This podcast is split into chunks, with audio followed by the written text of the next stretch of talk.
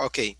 Como prometido, o shiur de hoje a gente vai continuar explicando os vários itens das confissões que a gente faz depois da Midah, o Tahanun. Então, uma coisa para é, a gente só perceber, esse Tahanun, ele foi feito na ordem alfabética. Ashamnu, Bagadnu, Gazalnu, Aleph, Beit, Gimel. E sempre que tem um poema, uma reza na ordem alfabética, ele tem uma força muito maior. A gente vê isso, da, a gente aprende isso do Talmud. Assim como Ashrei Yoshvei Veitecha, como a gente fala lá todos os dias, Bechol Yom Gadol, na ordem alfabética, é algo que tem uma força muito maior. Ok. Agora vamos ver a grande pergunta, que foi o título da aula passada, e a gente vai começar nessa. Por que eu devo confessar pecados que eu não fiz? A gente falou, pode ser que a gente fala no plural, tudo bem? Então é o outro que pecou, não fui eu. E se realmente eu assumir que fui eu que fiz, a grande pergunta é como é que eu posso melhorar? Então a gente está aqui no meio de uma explicação onde a gente enxerga esse Tahanun não apenas no sentido literal, mas num sentido um pouco mais profundo. Desculpa, Marcelo, eu falei assim que eu entrei? Bom dia, Marcelo. Então, quando a gente bate no coração, a gente tem que a gente tem que, na verdade, pensar algo um pouco mais profundo. Então, quando a gente falou de Ashamnu, Ashamnu, a tradução literal, vem de Hashem. Em hebraico, Hashem, Ashma é culpa. Então, Ashamnu, somos culpados. Essa é a primeira colocação, onde a gente já explicou semana passada e etc., nas outras aulas, de que a gente tem que assumir os nossos erros. Agora, a segunda palavra, logo eu vou compartilhar com vocês o Sidur, a segunda palavra é bagadno. Bagadno é uma linguagem muito pesada. E é isso justamente que o Menachem Mordechai tinha questionado. O que, que significa bagadno? Boged, em hebraico, é Deus nos livre, é um traidor. Alguém que Deus nos livre trai a sua esposa, ele é chamado Boged. Então, o que, que significa eu sou, eu sou um traidor? Poxa, será que eu posso realmente falar uma coisa dessas? Eu não fui, eu não sou traidor. Em que, em que sentido eu fui traidor? O que, que significa que eu fui bagado? Então, essa é essa é a pergunta. Como que eu vou confessar uma coisa que muito provável que eu não fiz? Jário, me passa o telefone dele também, por favor. Vamos continuar, que senão para o Ok. negócio. Então, aqui nós temos o a tradução. Fomos culpados e a segunda é traímos. Em português, traímos, traidores. Depois roubamos, dissemos calúnia. Hoje vamos focar nessas três: traímos, roubamos e dissemos calúnia. Então, agora que a gente já viu dentro, vamos é, ver aqui é, o comentário. Então, o que, que significa que nós traímos? O que, que significa trair? Então, no sentido, no sentido conhecido de traição, é quando Deus nos livre, um homem, por exemplo, ou uma mulher, ela trai o seu marido, sua esposa. O que, que significa isso? Trair significa você traiu a minha confiança. Você era para ser a minha única esposa. Você era para ser o meu único marido. E de repente descobri que você tem outro Deus nos livre, ou outra. Então isso significa trair. Trair é trair a confiança, trair aquele elo, trair aquilo que eu pensei que você era de repente agora se mostrou que você era outra coisa. E isso, na verdade, não no sentido literal, é algo que nós fazemos o tempo todo. O que significa trair? Quem é aquele que nós estamos traindo? Então você vai dizer, bom, estamos traindo a Deus, estamos traindo nossos amigos. A nossa maior traição e mais constante é a traição a nós mesmos. Nós traímos nós mesmos. Então, o que, que significa traímos? Estamos aqui, Melina, na segunda palavra do Tahanun. A gente fala bagadno, traímos. O que, que significa trair? Então, a maior traição não é nem contra Deus e nem contra o outro.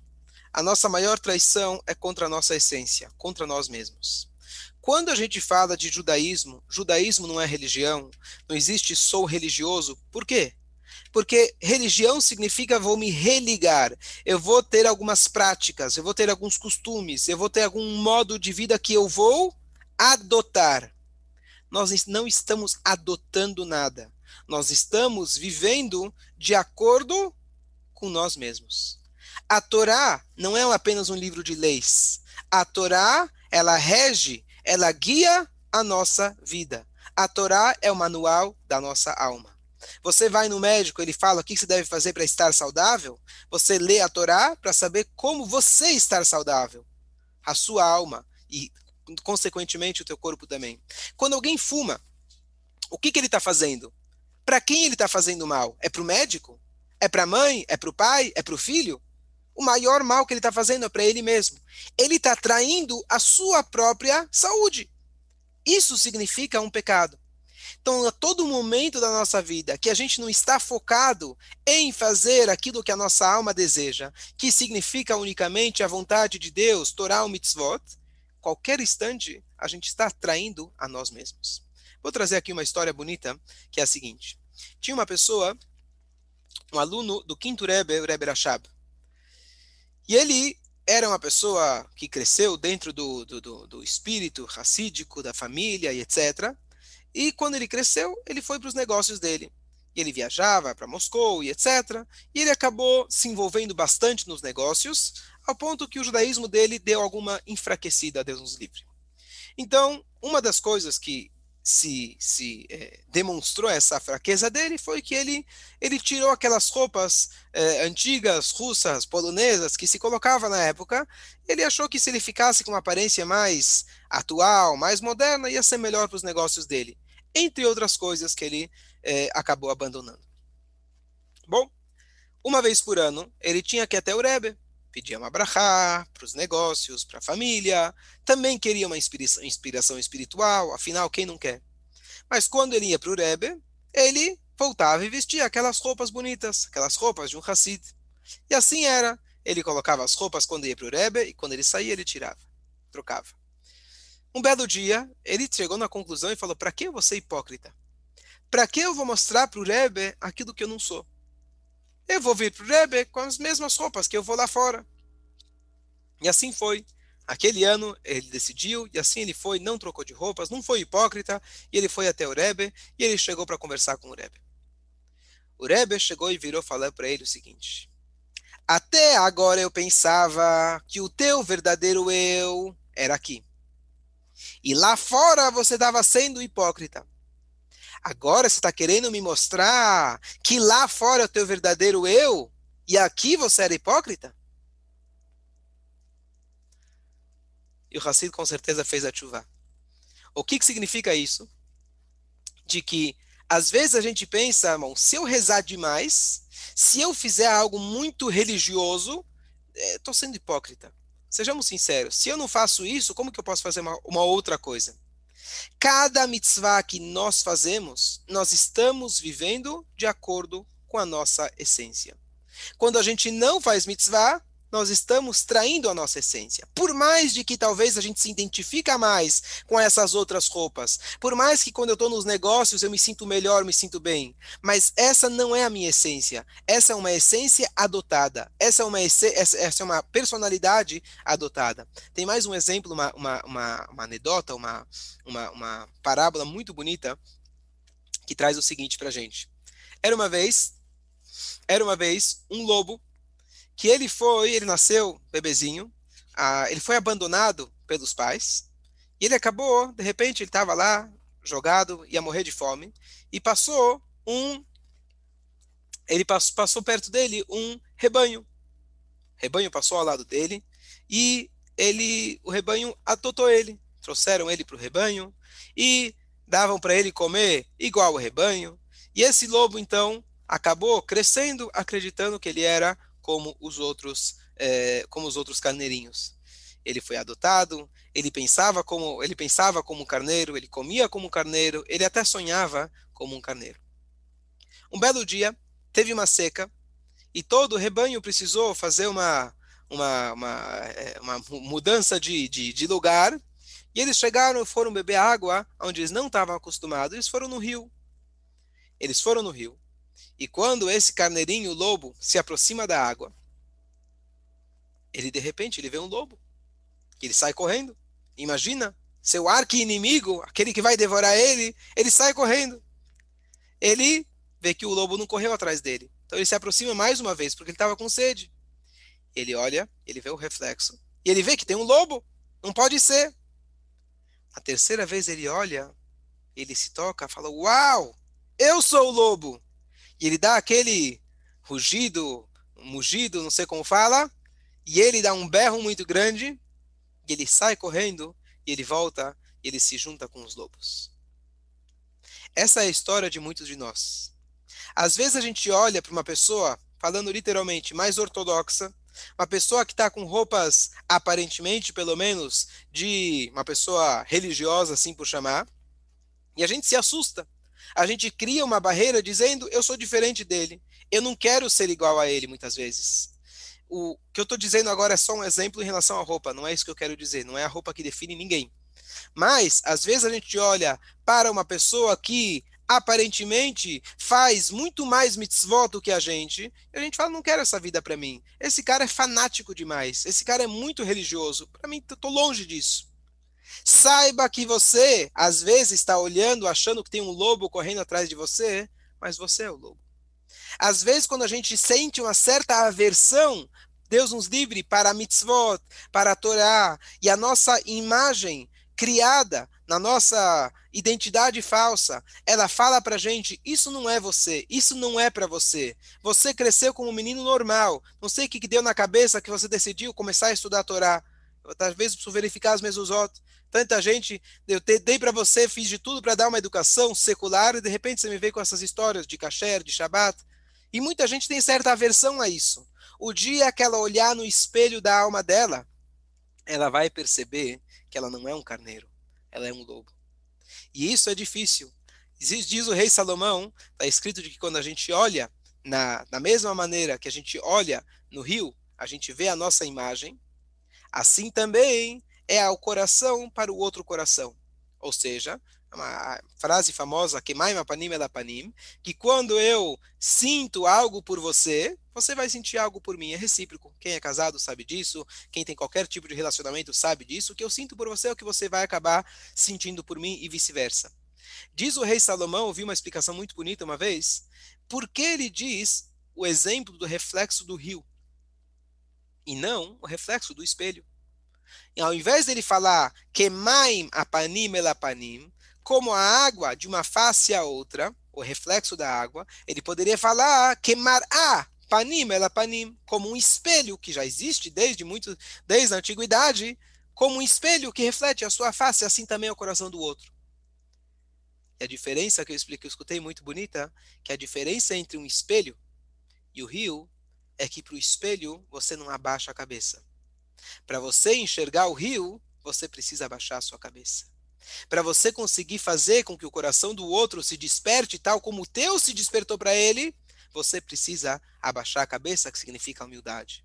Então, às vezes, aquele carneirinho, ele acha, aquele lobo, ele acha que ele é um carneiro, ele tem medo dos lobos. O momento que ele tiver um pouquinho de humildade e olhar no espelho da alma dele, olhar na água, a Torá, que é o reflexo, que é a nossa fonte de vida, ele vai perceber que ele faz parte Moshe Rabbeinu, o maior judeu, o menor judeu, eu, uma pessoa simples, nós somos judeus iguais. Então esse é o primeiro ponto. Bagadno, agora que Menachem Mordechai entrou, a segunda palavra do Tahanun, que significa traímos, significa eu achei que eu era um carneiro.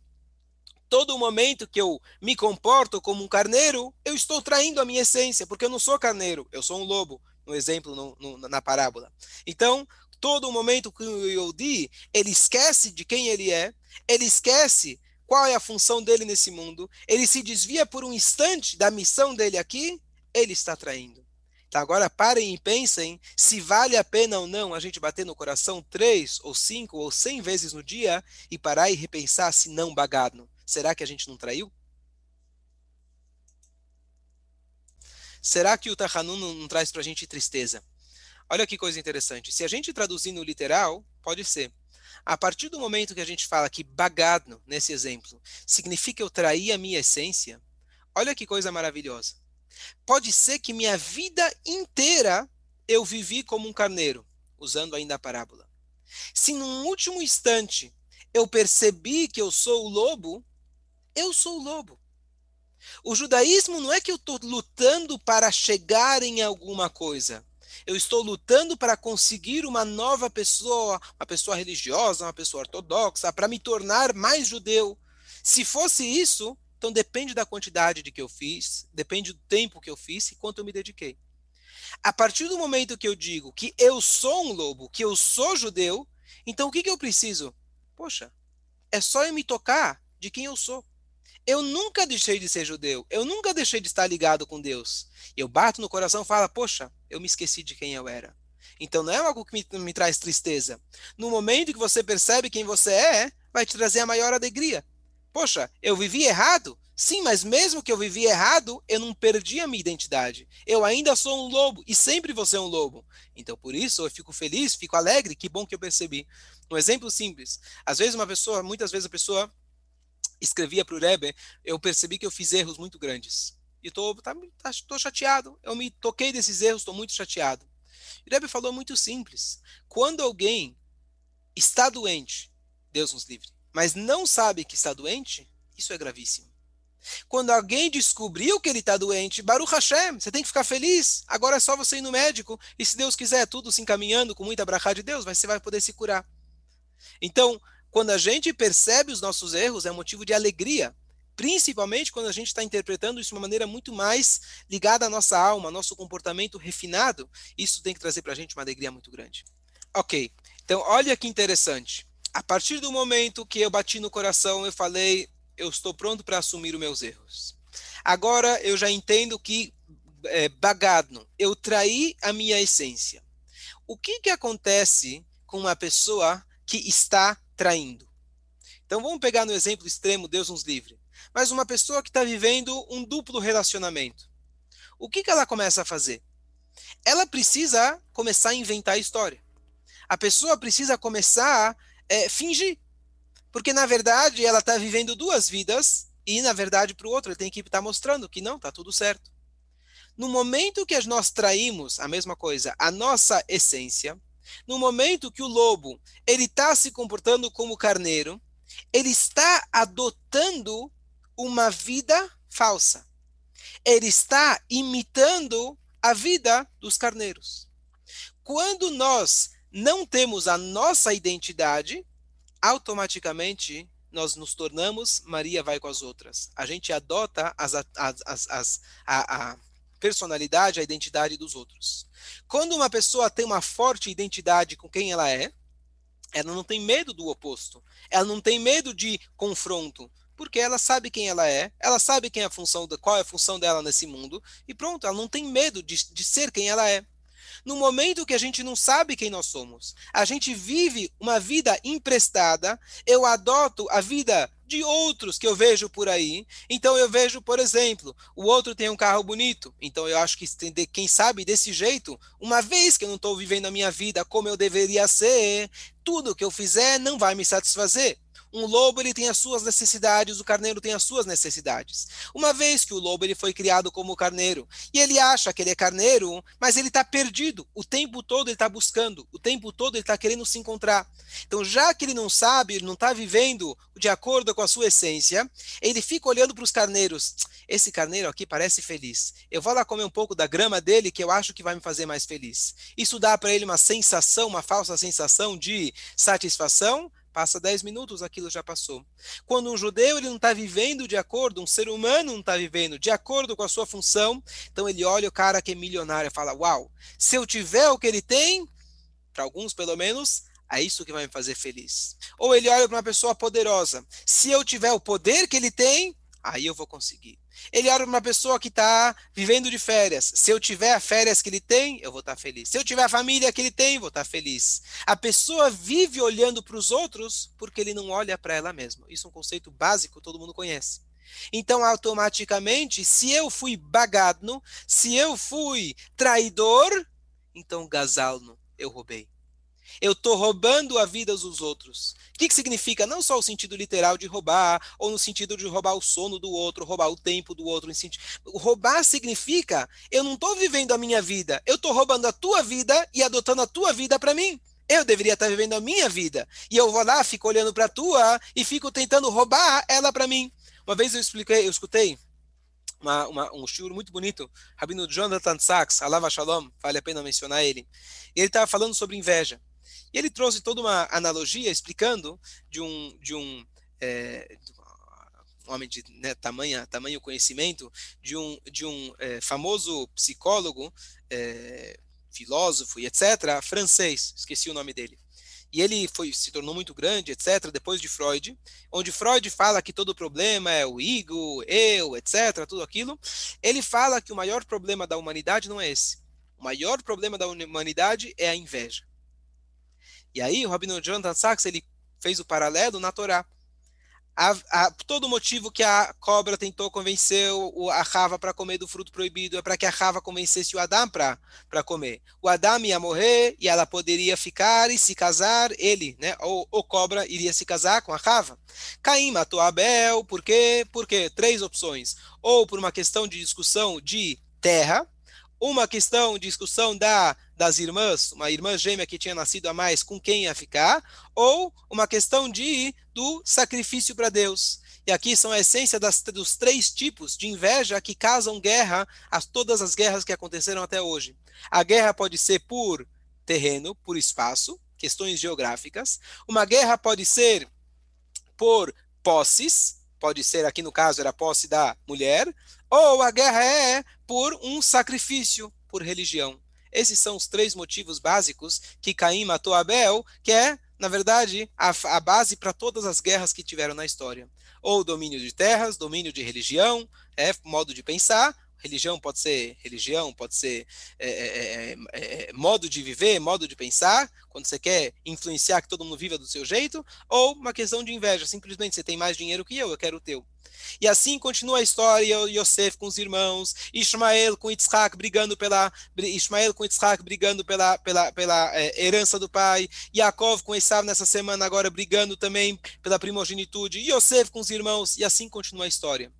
E aí ele concluiu dizendo, Rabino Jonathan Sachs, falando que a nossa maior inveja não é ter o que o outro tem, e sim ser quem o outro é.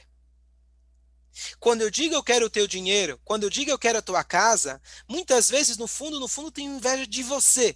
Inveja de você, eu quero ter certas qualidades que você tem, que ao meu ver seriam bom se eu tivesse, seria bom se eu tivesse, e aí eu não tenho. Então, eu fico vivendo, querendo imitar uma vida que não é minha. Agora a gente vai para o quarto, para a quarta confissão, de bar no dofi. Falamos aqui calúnias. Dofi é dufi, significa uma boca dupla. O que quer dizer boca dupla? Eu falo uma coisa e sou outra. Quando o outro tem uma coisa que eu tenho, uma coisa que eu desejo e eu não tenho, o que, que a gente faz, nós seres humanos? Bom, já que eu não consigo ter o que ele tem, deixa eu diminuir ele. Deixa eu pisar em cima dele. Assim eu vou me aliviar um pouco. Porque eu gostaria de ter o que ele tem. Aí eu falo, né, o que ele tem não é tão bonito. Vamos dar um exemplo simples. O cara tem um carro que eu não tenho. E eu morro de inveja dele. O que, que eu vou fazer? Ah, esse carro é ruim, já passou, já passou da moda. E eu vou menosprezar o que ele tem. Tudo isso começou com o quê?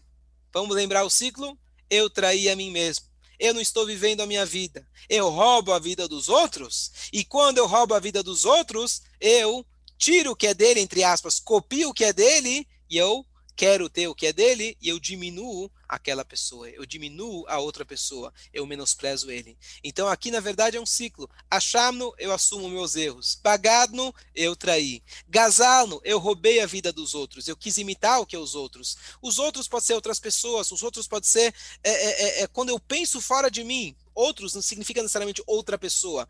Outro significa eu quero estar em outra situação. Eu gostaria de viver na época de Moshe Rabbeinu. Eu gostaria de viver numa época melhor. Eu gostaria de viver em outro país. Eu gostaria de ter nascido em outra família. Eu gostaria de ter outro, outro trabalho. Tudo isso faz parte do bagadno gazano. Eu não vivi como eu deveria estar vivendo, então estou querendo roubar. Eu estou querendo que sejam as coisas diferentes do que como elas estão. E, uma vez que eu não consigo mudar a realidade, e essa é a realidade que Deus colocou, uma vez que eu ainda não reconheci qual é a minha função, o que, que eu faço? De bar no dofe. eu faço calúnias, eu falo mal do outro, eu falo que o outro não serve, eu tento diminuir o outro, já que a minha identidade é falsa, então agora eu preciso fazer toda toda uma manobra. Voltando no, no, no, no, no sentido literal de bagado, que significa traição, está escrito uma pessoa que não mente não precisa ter boa memória. Uma pessoa que mente precisa estar sempre lembrando. Porque uma vez que eu menti para você, não é a realidade, eu preciso lembrar aqui que eu falei para você, amanhã não posso esquecer, para o outro eu preciso inventar uma outra história, e para ser coerente, preciso inventar uma terceira história, até que chega uma hora que eu já me perdi completamente, porque já nem eu lembro, nem sei como que vi, como que eu montei todo esse negócio. Alguém que está traindo, ele precisa estar sempre mentindo, ele precisa estar sempre inventando, ele precisa estar sempre vivendo uma vida dupla. Esse é o pior sentimento que pode existir. Então aqui nós temos a explicação, agora pelo menos para as primeiras quatro partes do Tachanun. Achamno, eu assumo, assumo meus erros. Bagadno, traição. Gazalno, eu roubei. Dibarno dofi, falei calúnias, ou eu é, é, falei coisas que menosprezaram os outros, falei mal dos outros, ou rebaixei os outros. Por que não fazer Tachanun em dias específicos? Então vamos lá de acordo com essa explicação que a gente acabou de falar, que eu traí a minha essência, tem duas formas de eu voltar à minha essência, tem duas formas de eu me tocar do meu erro.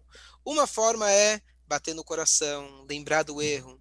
Tem uma outra forma mais elevada, é você imediatamente começar a viver uma vida diferente. Ao invés de começar a me culpar, me lembrar e etc., tem momentos na vida que a gente simplesmente a gente se transforma. Vou dar um exemplo que Hassidut, pelo menos os, os meus professores davam na Yeshiva. Uma, uma galinha, como antigamente era comum, você tinha galo, você morava na fazenda, morava no campo.